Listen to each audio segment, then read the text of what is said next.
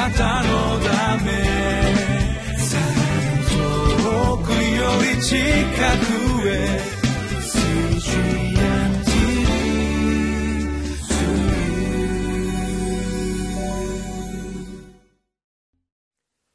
5月3日木曜日リビングライフの時間です。ベテル清水教会の井上です。今日もご一緒に聖書の御言葉を黙想しましょう。テーマは値のない恵みへの招待悔い改めと従順の応答聖書はイザヤ書55章1節から13節であります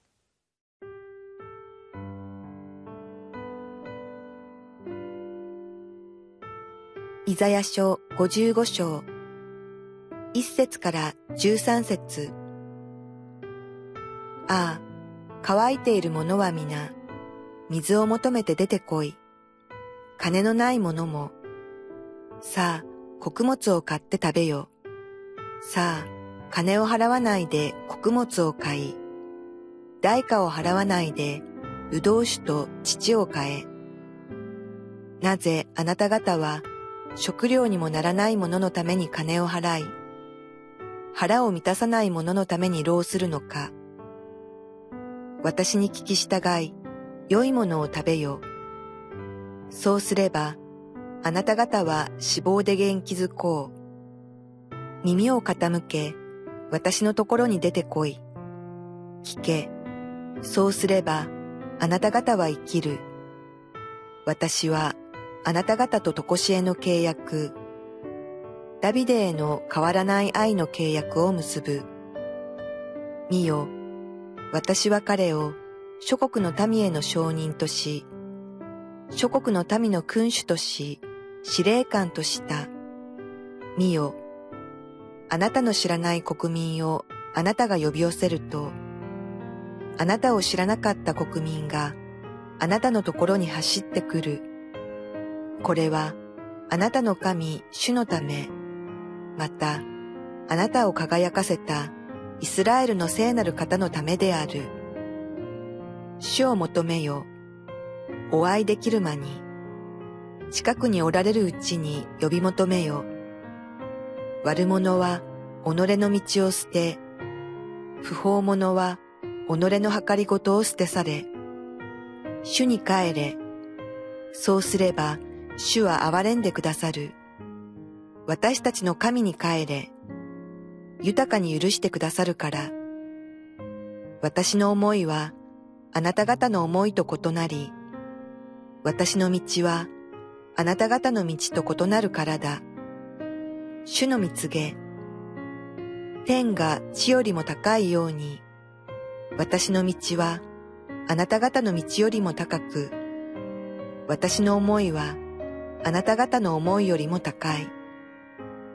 雨や雪が天から降って元に戻らず、必ず地を潤し、それに物を生えさせ、芽を出させ、種まく者には種を与え、食べる者にはパンを与える。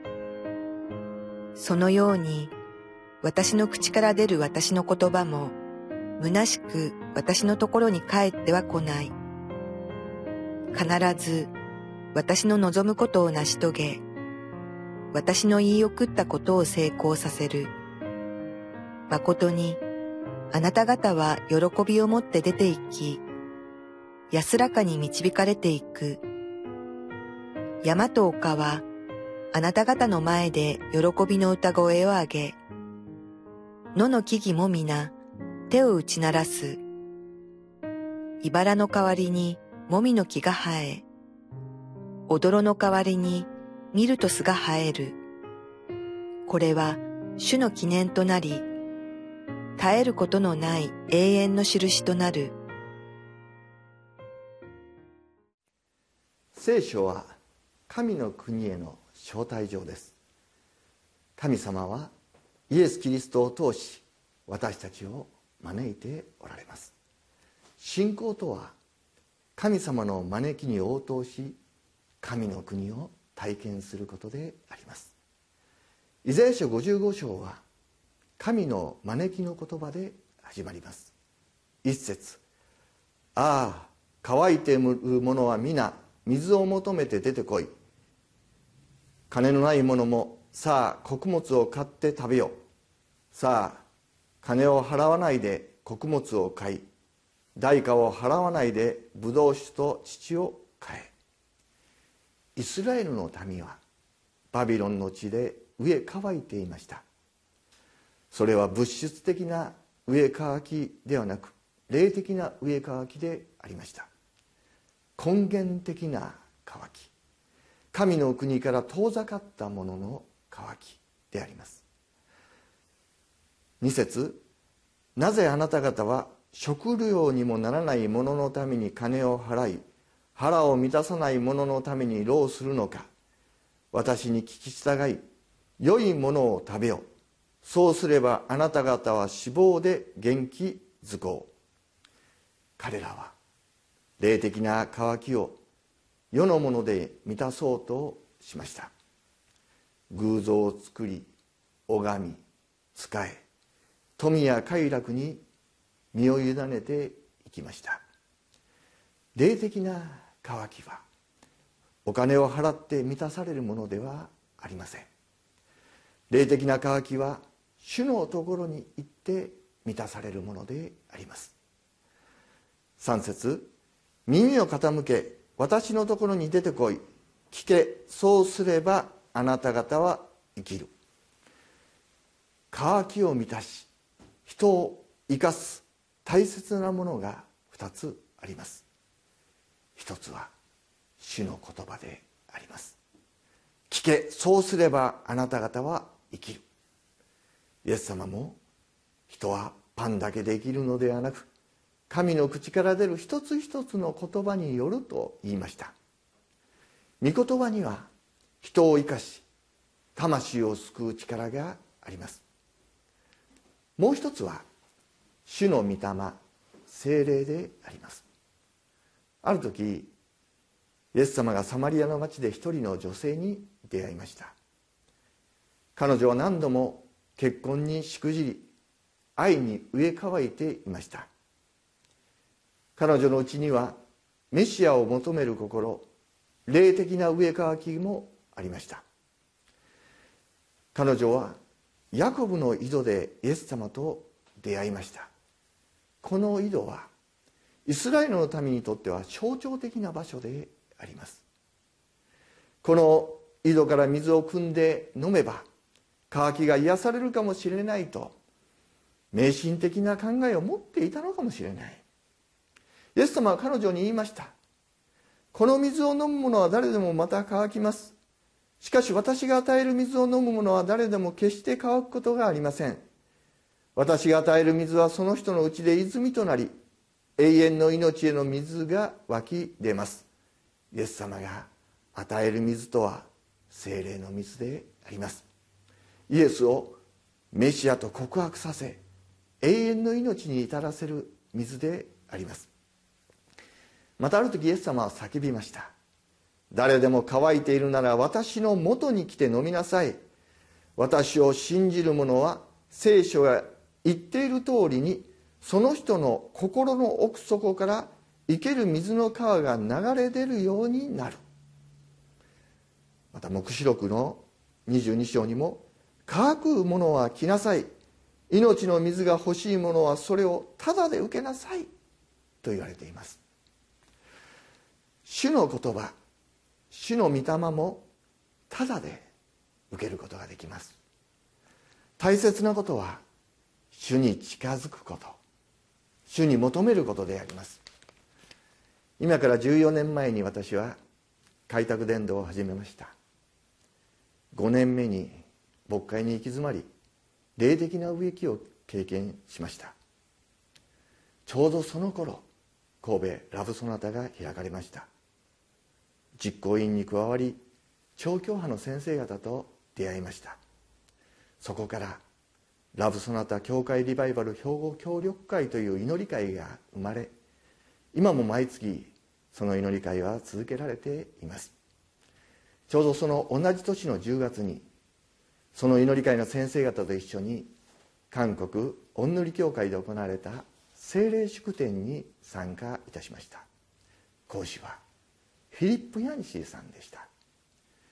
神の恵みより落ちることはないと。神様は失敗人々を用いられると語られモーセやダビデペテロやパウロなどの例を挙げて御言葉を語りました。私は乾いていた心にこの御言葉が染み入りました。恵みが注がれてそして癒されていきました。さらに翌朝蒼天祈祷に参加し礼拝堂で一人で祈っていました。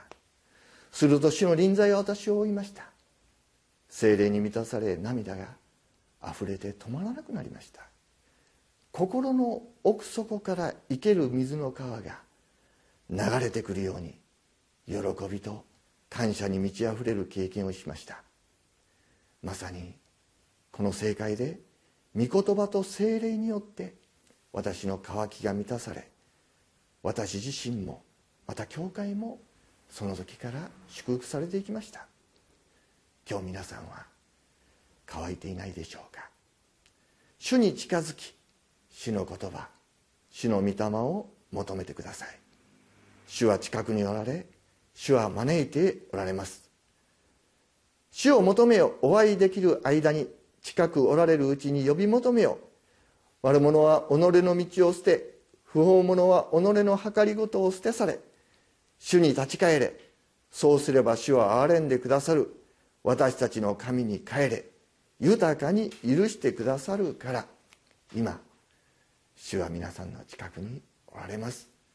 主に立ち返り主を求めましょう。御言葉と御霊によって心と魂が満たされて喜びと感謝に満ち溢れますようにイエス・キリストの皆によって祝福します。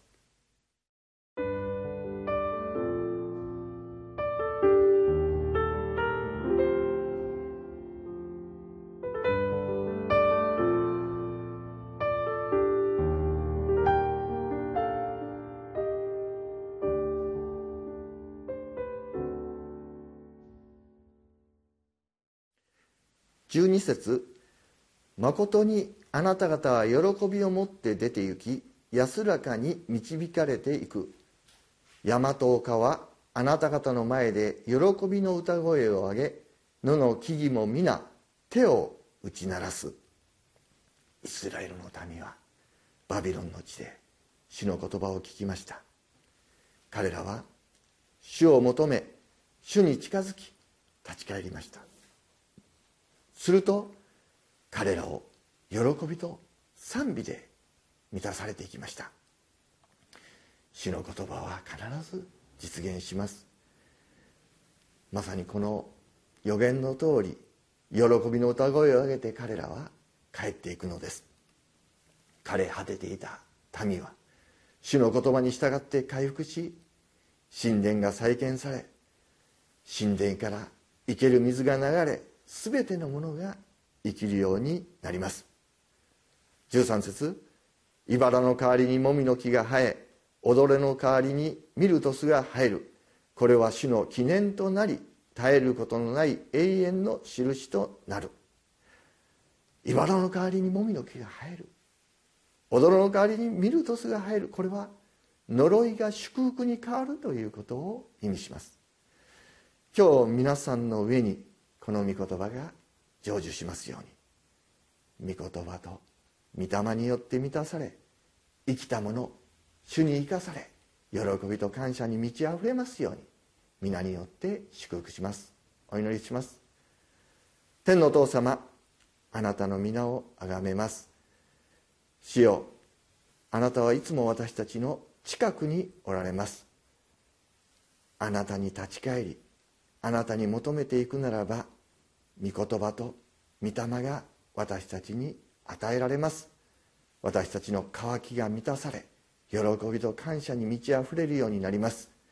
今日この番組を見られている一人一人の心に御言葉が流れますように御霊が流れますようにイエス・キリストの皆によって祈ります。アーメン。